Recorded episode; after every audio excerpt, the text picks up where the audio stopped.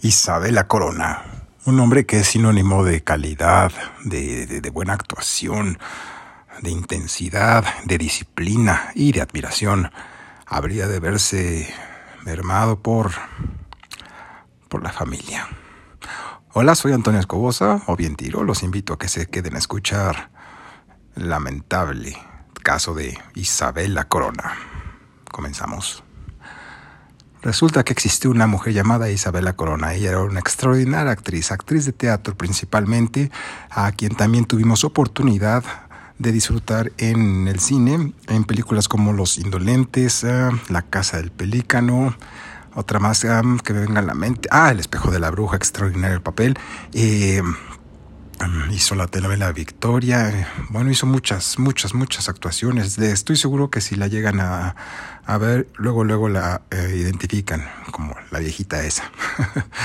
Ella tenía su casa ahí en la colonia Condesa, en la calle de Antonio Solá, si mal no recuerdo. Y bueno, todo iba bien. La señora vivía gracias a su arduo trabajo tanto en cine, televisión y teatro. Em, Ay, la tía Alejandra, claro.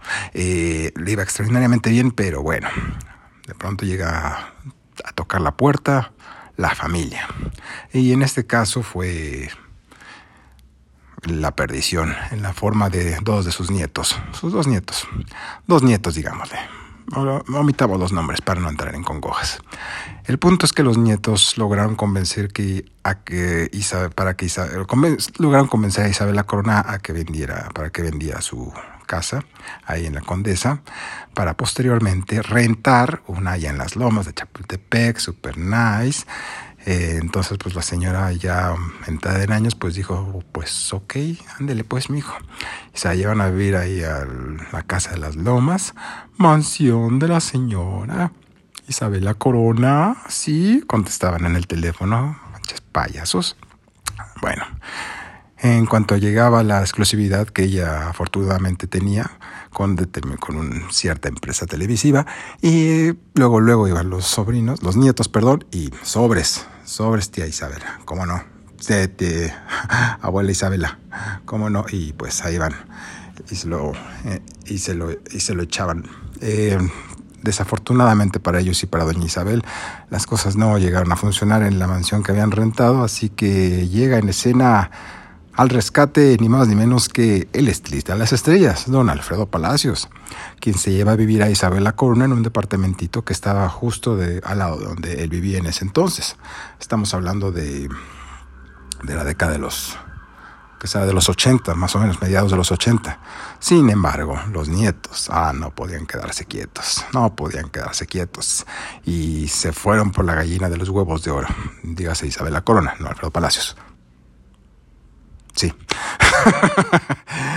y se le llevaron a vivir a un sótano ahí en una casa.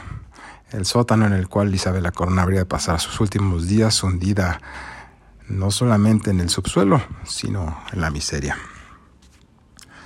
Ese fue el precio que tuvo que pagar Isabel la Corona. Un precio muy alto por parte de la perra del espectáculo.